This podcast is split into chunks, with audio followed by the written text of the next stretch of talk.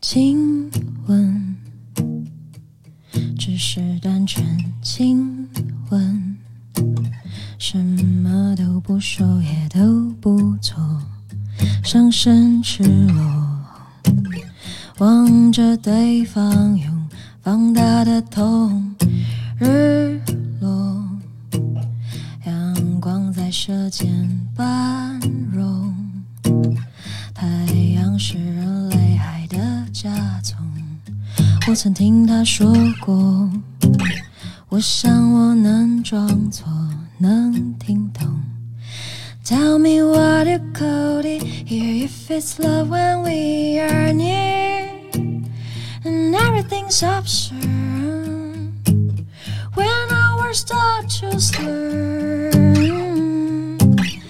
This line's just blur, this line just blur.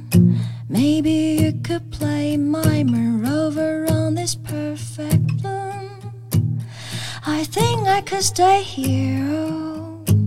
Speak some perfect words. mm, Till lines just blur, till lines just blur.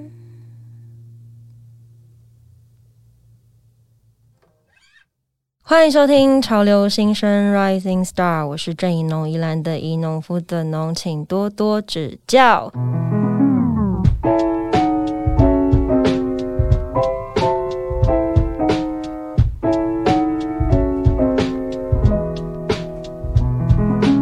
本周呢，今天有一位我个人也是关注多时的来宾来到现场。那我要在这边先稍微讲一个我所听到的关于他的小故事，这是 Vivi 告诉我的。他说，之前呢，像那个 The Crane 啊，还有宋博伟他们来访问的时候，他们后来都有偷偷提到。这位来宾是一个会拿自己的 CD，好像见到人他就会问说：“诶，那个我身上有带我的第一张专辑，你要不要买一张？”这样，对，这样子的一个男孩。然后我听到这个故事，觉得很可爱，并且似曾相识，因为我自己也曾经是做过很类似的事情的人，所以在这边很开心的，让我们欢迎无限耶 Hello，大家好，我是 Ocean 无限，Sean 前面加一个 O，Ocean。对好，Ocean。我在家里练习念这个字，其实练了一下，为什么？很容易会念不好啊，就是它不是一个很好发音的字，还是是我个人的问题 我？不知道。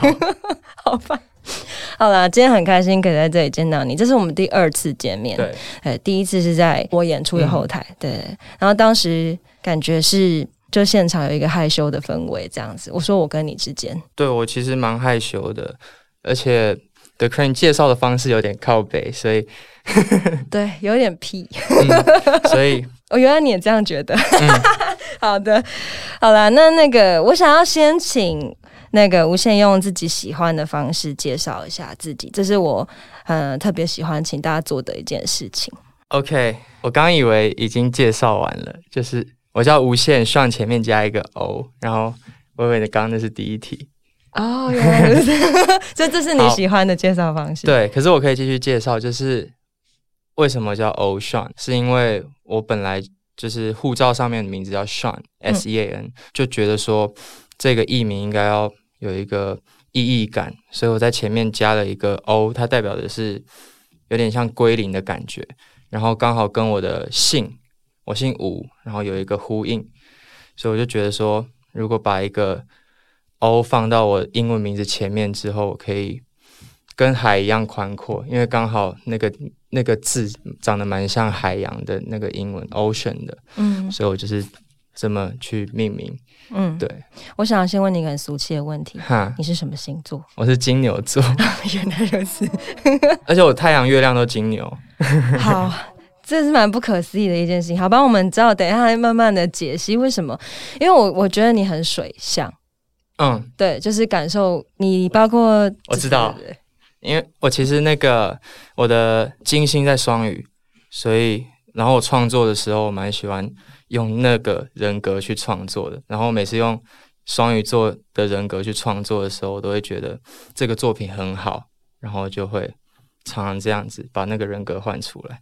对，那之间是不会有拉扯的，跟你本人我觉得金星那个星就很像是一个房间，然后看你想要怎么布置它，你可以把它布置的很漂亮。它虽然不完全代表你这个人，可是它代表着你的可能美感，可能艺术气息这样子。我自己是这样解析的，所以我觉得它还是代表我。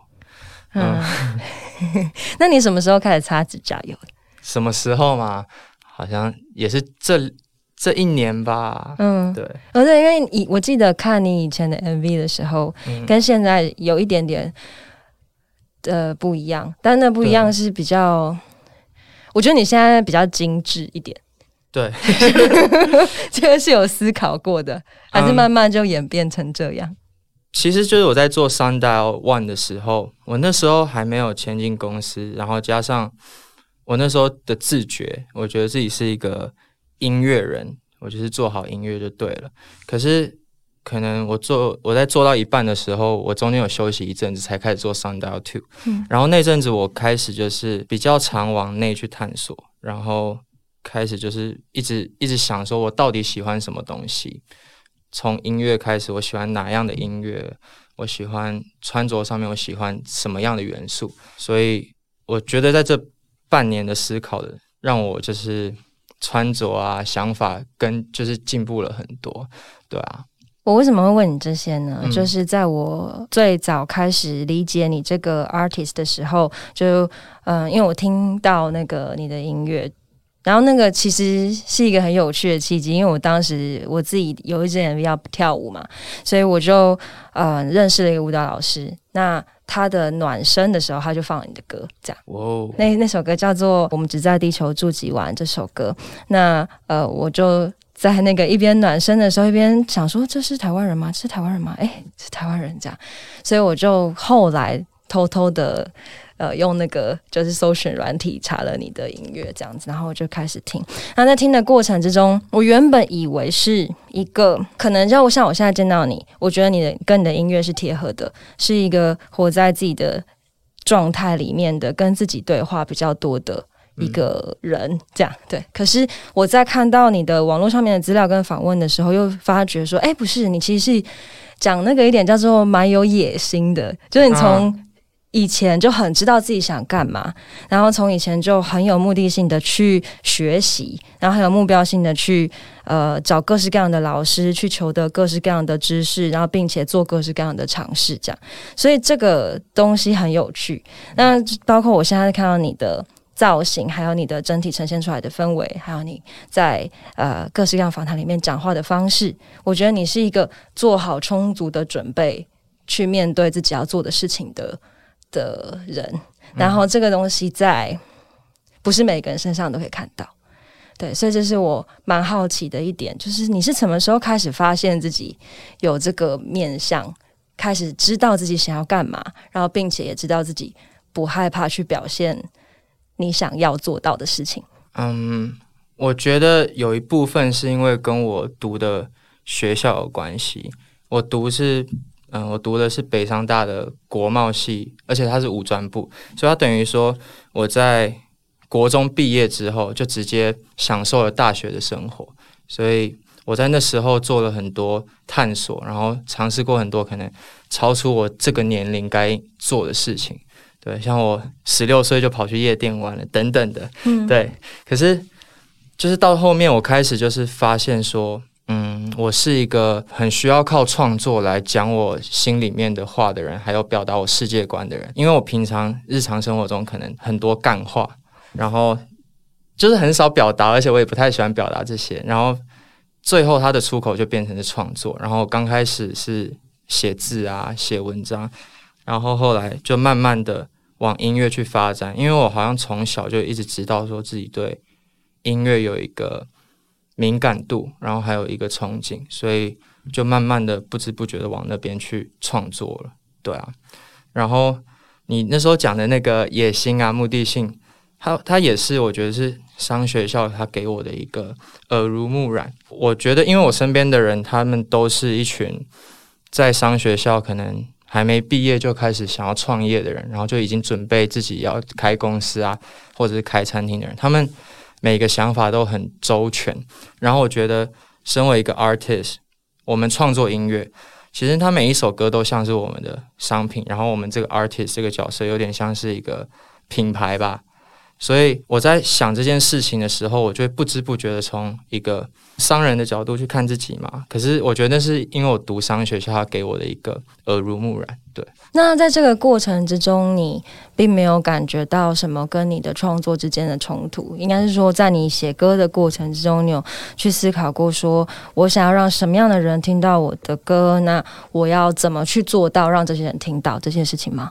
嗯，其实我现在。这个状态其实已经很少再这样子做了，那是我大概很久以前的状态。可是现在那种理性比较常放在是我怎么去安排自己的时间。像因为我这这两张都是我自己当制作人，然后我要自己处理歌词，我要自己处理嗯编曲、混音等等的东西，很多几乎都是自己下去做。然后这种工作模式对我来说，我就需要很多的时间管理。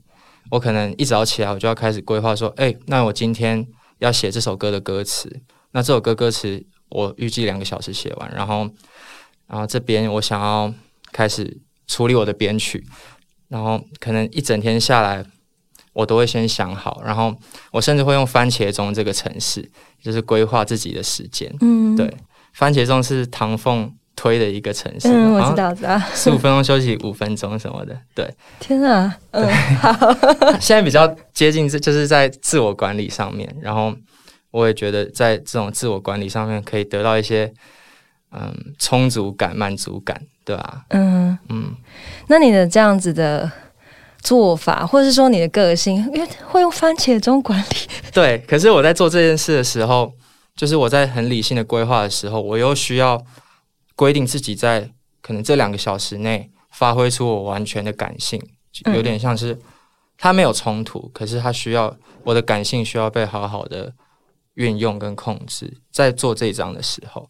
了解，你是一个怕寂寞的人吗？我其实蛮享受在寂寞上面的，可是不一定看时间，看看看时段，像最近就蛮怕的啊。嗯。了解，因为感觉上你的做法，或是你在做这些事情的时候，你在想，呃，你想的逻辑，或者是你规划自己的逻辑，并不是每一个人都可以 follow 到，或是每个人都可以就是 get 到你的精神状态现在是什么样子。听起来是超级不酷的，就是不是很很典型的那种很艺术家。大家对艺术家既定的想法，可能对于一般人来讲是这样，但是其实我我个人是有一点开心的，嗯，对，因为我我有一点类似，对我也是很喜欢规划的类型。然后我的规划方式，以前啦，以前比较不知道怎么去规划自己跟这个世界之间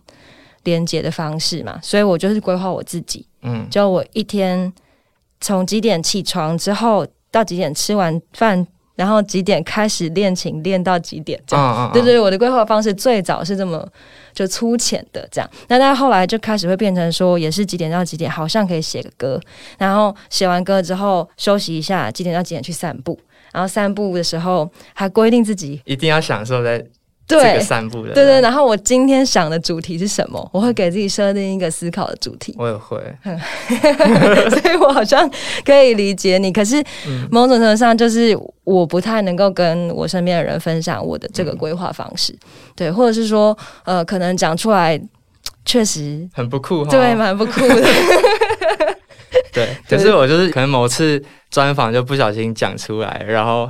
之后就蛮常有人提到这件事，然后后来就觉得说，其实这就就这就是我。然后我也觉得说，因为其实自律这件事情，在我的就是可能重要的事情排名里面，真的很前面很前面，有可能真的是第一名。就是当我今天很早起来，当我今天没有睡到中午，然后我好好的安排我的时间，我其实是会有一个快感跟冲，就是。非常满足的，对，嗯，对，你会用你自己自律的标准去看待你身边的人，或是要求你身边的人吗？好像有时候不小心会，嗯对，跟身边的像伴侣，我就比较会不小心这样子，嗯，对。可是现在就是要保持一个尊重态度。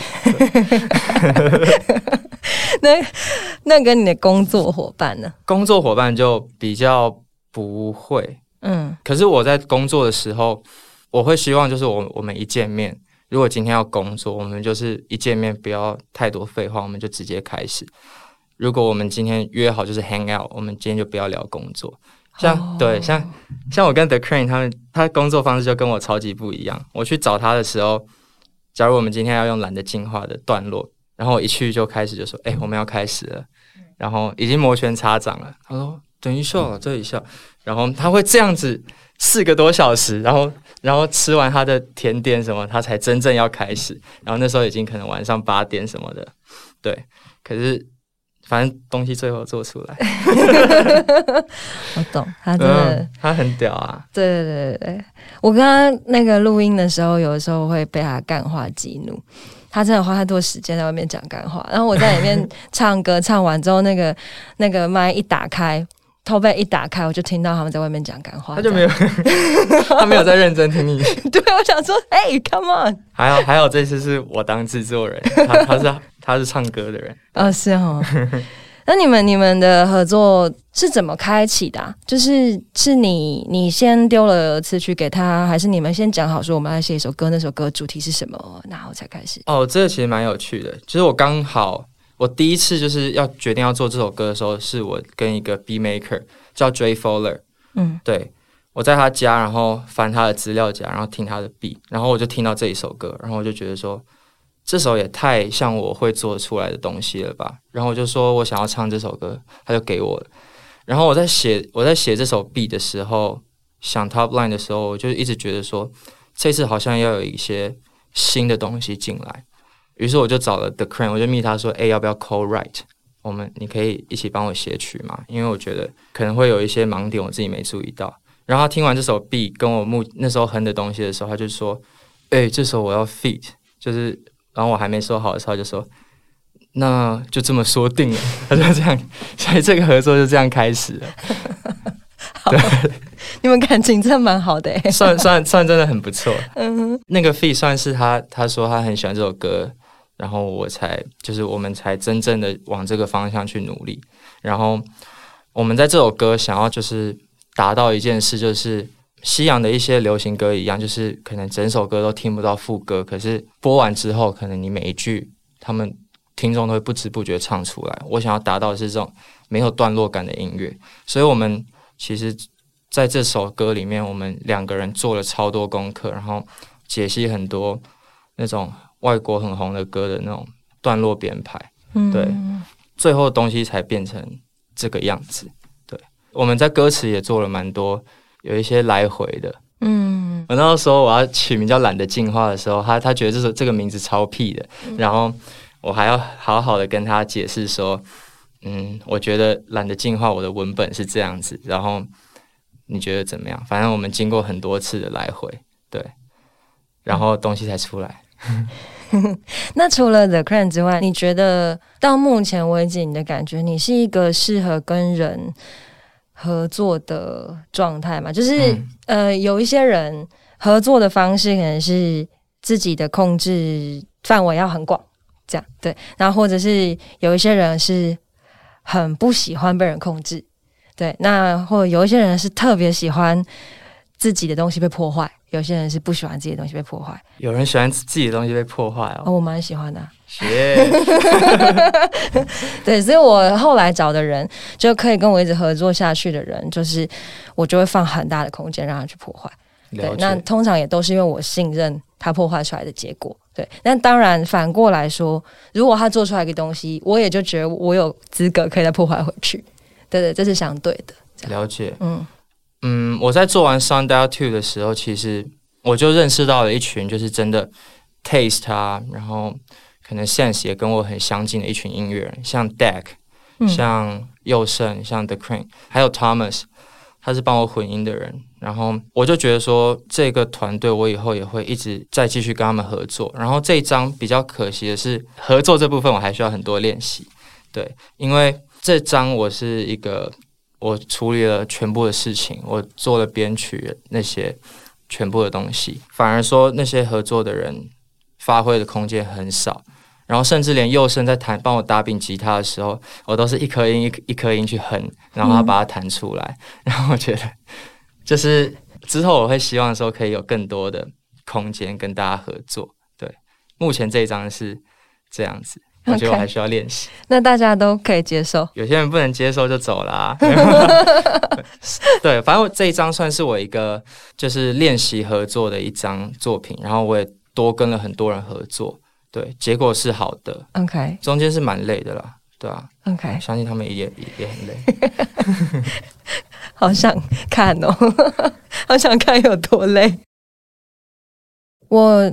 在这个访题里面有一题我自己特别喜欢，我觉得一定要问到的，就是，请问无限，你私底下是一个平静的人吗？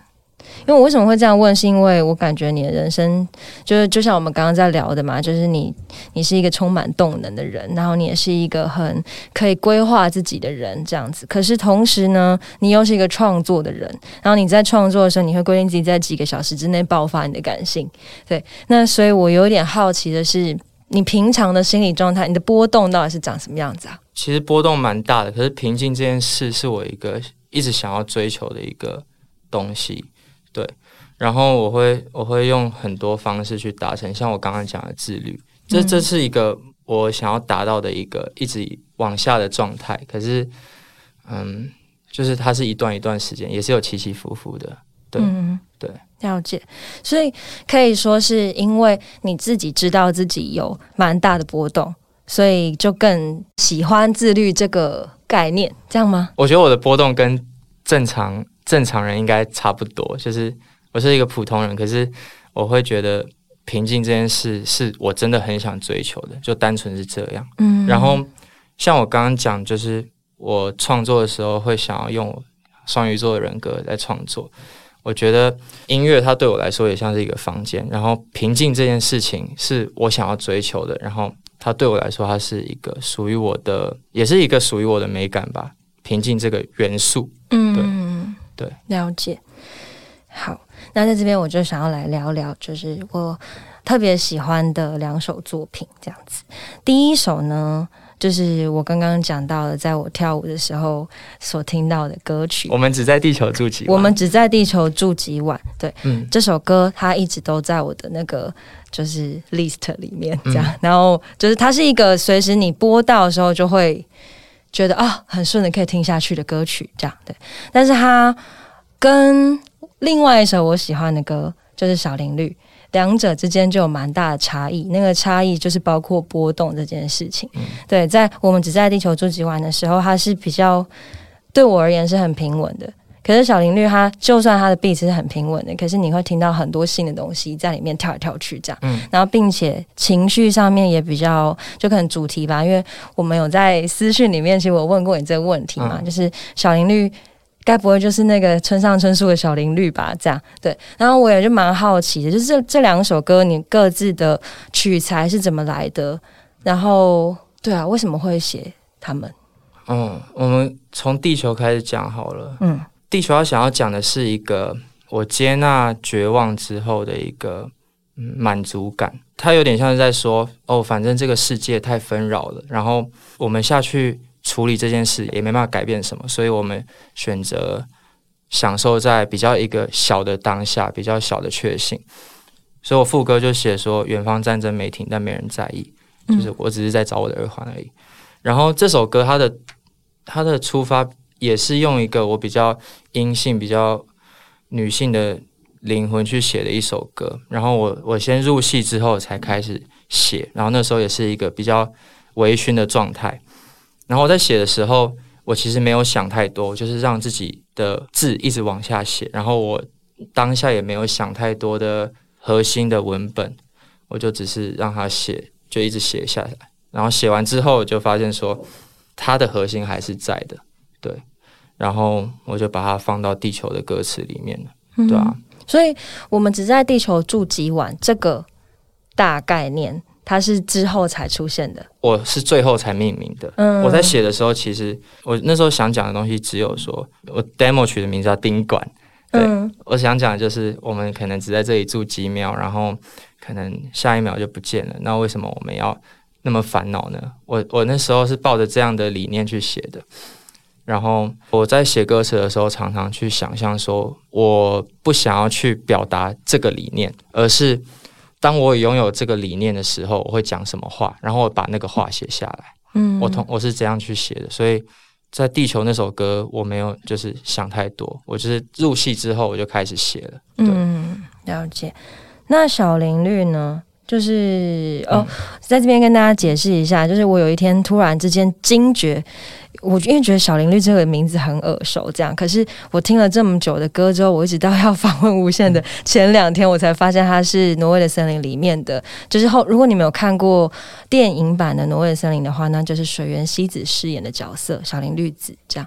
对，那因为我个人蛮喜欢这个文本的，这样，所以我就一瞬之间本来。以为是这样子的，就变成另外一种这样。我本来以为它只是一个单纯在描述青春的，我也不知道，就是某一种面对爱的彷徨，这样某一种呃还不太确定自己到底该怎么去陈述自己现在的呃我对这个人的喜欢，或是我对这个人的依赖，或是我现在对这个人的渴望这样子的一个状态。但是当我发现他是从文学里面出来的时候，第一点是哦，那真的很贴切耶，这样。可是第二点就觉得，诶，那你是这样的人吗？为什么你会想要写小林绿这样的歌？它好像不一定是你，它而是你的一个作文的感觉。嗯哦，在写这首歌的时候，我把自己想象成是小林绿，就是挪威的森林里面那个小林绿，然后再加上我自己，嗯，可能过往经历的演绎，然后才变成这样的作品。对，然后它里面的想要讲的大概是一个很疯狂不羁的爱，嗯就是爱到不计后果那样子。然后我常常就是这样讲，就是小林绿，我想象自己是小林绿，然后对主角说。嗯，今晚我们可以疯狂的亲热，我们可以疯狂地做爱。尽管你明天早上就走了，但也没关系，因为我知道你昨天晚上爱过我。我想要讲的是这样的一个不计后果的爱，对嗯，对。然后，所以我写出这样的东西。那那个不计后果的爱是，嗯，你渴望的吗？或者是就是为什么会想要去写这个东西呢？因为我其实读完小林，就是那个挪威的森林的时候，我其实就一直蛮想要写这种，就是这首以他为主的歌的。嗯，因为我觉得他他的恋爱方式很很吸引我，嗯，然后我也希望自己可以认识一个小林绿，我是一直都想要写这样的主题的，对啊，然后这次就真的写出来了。嗯，了解。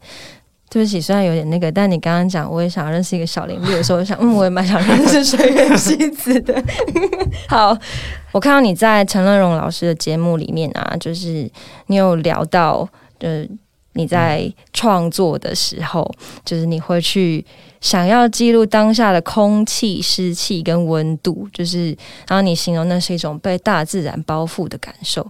可是同时，你是一个城市小孩，所以那个大自然其其实是你想象出来的。嗯，嗯，我蛮好奇那个画面是什么样子的。通常是同一种风格的大自然吗？还是嗯，就像我刚刚讲的那个房间一样，就是那个房间是一个空白房间，然后我可以把很多我喜欢的元素丢上去，像我喜欢花草树木，可是我不太喜欢泥巴，所以我把它丢进去。像我喜欢阳光，可是我不喜欢流汗，这些元素在我的音乐里面，它是一个很超自然的东西，它只有我喜欢的那一面，然后。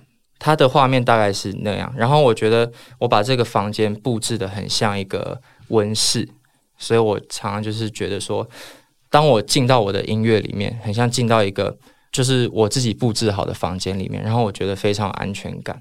然后这个房间不只有这些大自然的元素，还有很多就是类似亮晶晶的东西，像珠宝、像矿石，或者是一些蛮时髦的衣服，这些都是我。蛮喜欢的元素，然后全部都想要把它丢进去，然后这个房间里面只有我想要的东西，嗯，对，有点像是那样。了解。讲到这个珠宝跟衣服，所以你的穿衣打扮一直以来都是你自己搭配嗯，对，哦一直以来都是我自己搭配。哦，对那你算是一个爱漂亮的人，对，后来发现我本来真的做音乐的时候，我刚开始做音乐的时候，我真的不知道，而且我就觉得说音乐做好就好，其他事情真的不要想。结果就是经过各种自我整理之后，发现我真的很喜欢这些东西，对吧？嗯嗯嗯。对，它是一个慢慢跑出来的过程，对啊。那嗯，其实这个东西就有一点点跟我现在问的问题有一点点跟。世代差距有关，虽然我我觉得我们没有差很远，但是某种程度上，我们确实是活在不太一样的氛围里面。这样，因为在我开始玩音乐，或是在我开始做创作，然后表演的时候，然后那时候大家觉得音底就是要就要有一个态度，这样对。所以，比如说，呃，可能包括你的样子，就我今天在台上，我要怎么样是漂亮，怎么样是呃很完整的一个。表演状态，对，去想这件事情的时候，其实你自己会有一点怀疑，因为你周遭的人不一定会给你很正面的回复。这样，就是大家可能会觉得重要的不是那些这样，但是随着时代的演进，你就是我们现在可以看到。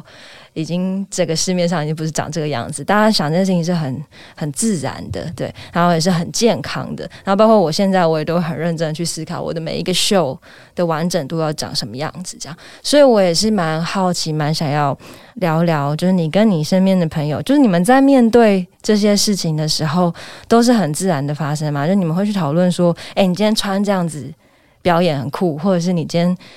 很适合搭这个什么珠宝，或是你今天在台上的时候，呃，某一个动作很赞，或是某一个桥段很赞，你们会去讨论这些事情吗？设计过的事，好像真的会，就是尤其是衣服这一块，可能我身边也蛮多喜欢穿搭的人，所以讲这个东西超级自然的。而且当我开始就是很面对自己真的喜欢的东西的时候，我会变得很有自信，然后这个东西就会自然变得很合理，对。所以，我我对于这些事情是非常安全感的，对啊，而且我在自我摸索的过程中，我有发现，说我特别喜欢用，嗯嗯，就是比较阴柔、比较阴性的方式去创作，然后也比较喜欢用这些这种人格去传达。然后，当我真的去接纳这些的时候，我就真的会有点像解放的感觉，然后。可能越来越有自信，这样子，嗯，对，好棒哦。那接下来就让我们先来听听这首歌，就是我刚刚想到，那刚好在 MV 里面呢，无限就是很漂亮，就你本人就是一个，我可以说那是一整支都很阴性的 MV，这样，然后同时你个人的状态，哎，就是很精致，啊，这是令我羡慕的事情，不客气。那我们来听这首《小林绿》。刚刚听到的那首歌是《小林绿》，是我很喜欢的歌。那同时呢，也是大家今天在开头的时候听到的我的翻唱。我我很喜欢你呢喃的方式，而且我自己在家里那个练习用吉他一边呢喃。练习了很久，我在操我的那个低频。你知道，女生声音要下去其实不是很容易。谢谢，那 蛮蛮开心的，就是能够翻唱这首歌，我觉得蛮开心的。对，但是我接下来想要问你另外一首没有上架的，但是我自己觉得很有趣的歌曲。对，就是你有一首歌叫做《你上 Freestyle》在 YouTube 上面。对，嗯，这首歌是怎么开始出现的？自己开的车就是你上。对，我会写那首歌，是因为我那阵子买了一台二手车，然后那台车二十年，然后可能快被报废，那台车才两万块，真的我就买了。对啊，自从买了那台车之后，我就开始很喜欢开车。嗯，所以那首歌其实是我在开车的时候，已经就把大部分的旋律都已经想好了，然后那首歌写的很快，我只写了两天。嗯，对，那时候是为了让大家就是赶快就是。先注意到我，因为我要发《Sunday One》了，然后我就在发行的前几天丢了这首歌，这样子。嗯，那首歌没有太多的琢磨，就是我想要讲什么，我就直接讲出来，就是一个大概是一个我做完《Sunday》然后很开心，然后回家然后听成品的一个心声，这样。嗯，对啊。那你现在还是很常开车吗？很长啊。所以那那台车还在？还在啊，还在开。两万块 CP 值很高哎。对。那还有冷气吗？有超凉，那为什么它那么便宜？它怎么了？可能就是老了，然后也没什么价值吧。哦，但你没有也没有修过或干嘛的？就是有，其实蛮常修的。对，怎么了？没有，觉得现在可以买到两万块的车实在太不可思议了。是在哪里可以买到这么便宜的车？我是我爸跟我讲，然后说：“哎、要不要买？”对，因为那阵子在桃园读书，嗯然后就是，可是我那阵又在做音乐，所以需要很很长的那种通勤，所以我就买了那台车代步。嗯对啊，好，除了你《Sound Freestyle》这首歌之外呢，有什么歌是你在行动过程之中，或是在嗯漂移的过程之中写出来的吗？就是你是一个常常会在移动的时候思考歌曲的人吗？哦，其实蛮怪的，就是我在移动的时候想出来的东西都蛮特别的，然后真正我觉得是一个好东西的时候，好像都是我在移动的时候写出来的。像《妮妮》这首歌，就是我它的歌词全部都是我在游泳的时候想出来的。对嗯我那时候在游泳，然后就想到一句，我就上岸，然后打在手机里面，然后继续游。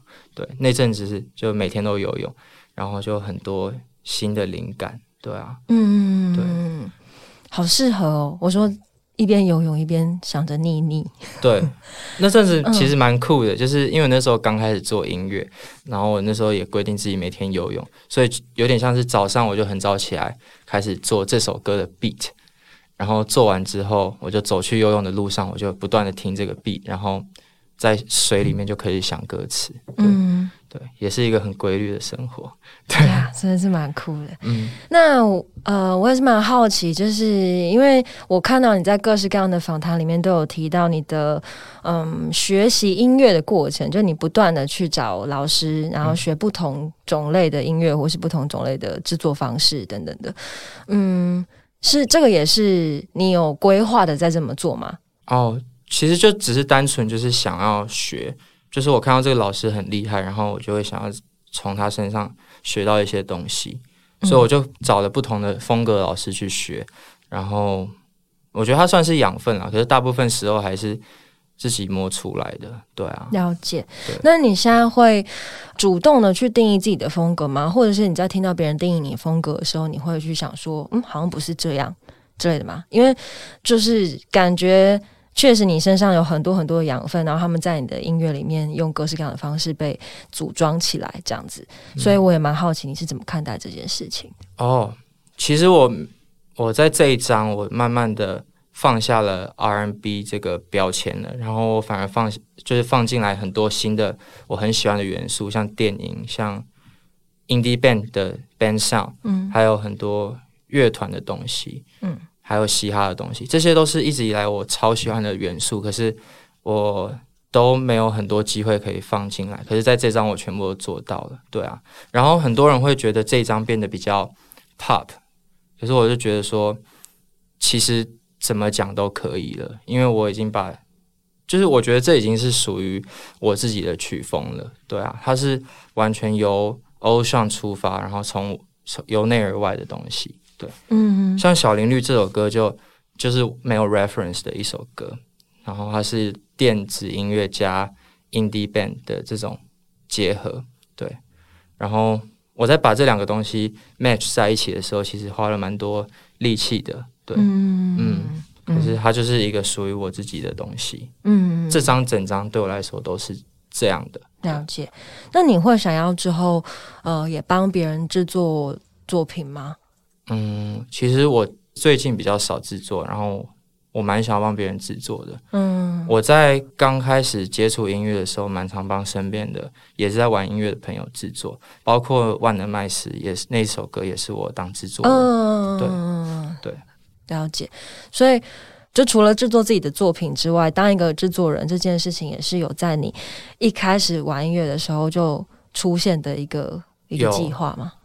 有，其实那时候其实就是有一个憧憬，就觉得坐在一个大椅子，然后喇叭这样子，就觉得很帅，就是音乐器材很齐全。我坐在这个椅子上，我会对这个事情有憧憬。嗯，可是在我做完这两张的时候，我发现制作人他他的工作真的是一件不简单的事情。就是我的音乐不断的进步，然后我也开始知道说这件事真的不容易，所以我可能之后会想要做这件事，可是还是会有一个要怎么讲，会有一个敬畏之心吧，我会好好很谨慎的去做或去接这件事，对啊。嗯，了解。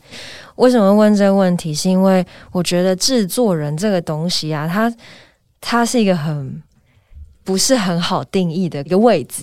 对，就常常大家在想说制作人到底在干嘛的时候，都会有点讲不出来。这样，因为每一个制作人，甚至他们的做法或是他们参与到什么程度都不太一样。这样，对，所以我就觉得很很酷，因为你在很早的时候就有意识到这个概念。对，然后这个是，嗯，我其实蛮想。每次在遇到创作者的时候，我都会想要问他关于他对制作人这个东西的想法，这样，然后以及也很想要去介绍给听众说，这个世界上有一个位置叫制作人，然后他是在干嘛？对，大概是这样。我觉得制作人他就是一个控制整首歌的 vibe 的一个人，嗯，对。然后你可能为了要达到这个 vibe，你需要做很多细细的微调，你要你 要控制乐手，你要控制录音等等的，对你需要。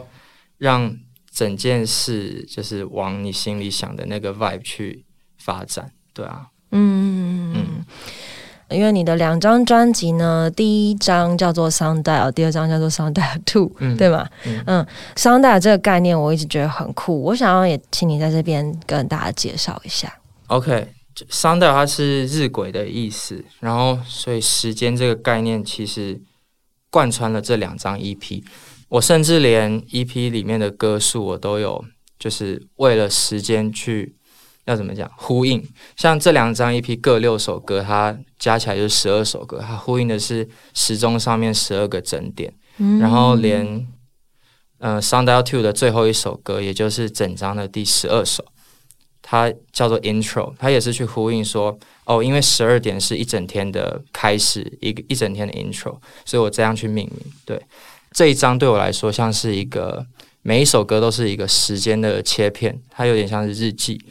然后我把那阵子的想法啊、情绪啊、领悟啊等等的世界观全部都放在我的音乐里面。可是这些东西都是暂时的，它很像日晷上面的影子，它随时都在动，它没有一刻是停下来的。我能做的只有记录，然后唯一不变的东西是日晷上面那个指针。那个指针就很像是我一直以来在音乐里面追求的问题，我一直以来在人生里面追求的问题，像存在啊，像爱，像理解等等的东西。然后我一直在想办法跟这个指针共处，对，然后所以才会一直有那个那些想法影子跟切片，对吧？对，所以当我进去这些歌里面的时候。我都可以感受到我那时候在做这首歌的状态，然后所有东西都记得很清楚。嗯，对啊。你刚刚提出的嗯疑问几几个疑问里面有任何一个是到目前为止你得到了解答的吗？或是某一个阶段的？那每一段时间都我都会有一个解答，然后它就会变成那一首歌，它会变成一个整点。可是。一直以来，我都觉得这些解答不会有终止的一天，因为时间它会一直在动，然后我会一直有新的经验进来，然后我会一直思考出更新的想法，对，或者是我又会觉得以前的想法其实才是对的，有点像是它是一个轮回，见山是山，见山不是山的一个轮回。然后我其实一直想要把这个东西讲出来，因为这个文本其实蛮抽象的，然后 i a l 这个概念刚好。比较具体，所以我把它整个照上去，对，照在这个很抽象的文本上面，对啊，对，酷，好，来到最后了，我想要问问你一个有趣的问题，你会怎么样形容自己？就是如果你要说大家好，我是无限，我是一个什么样的创作者？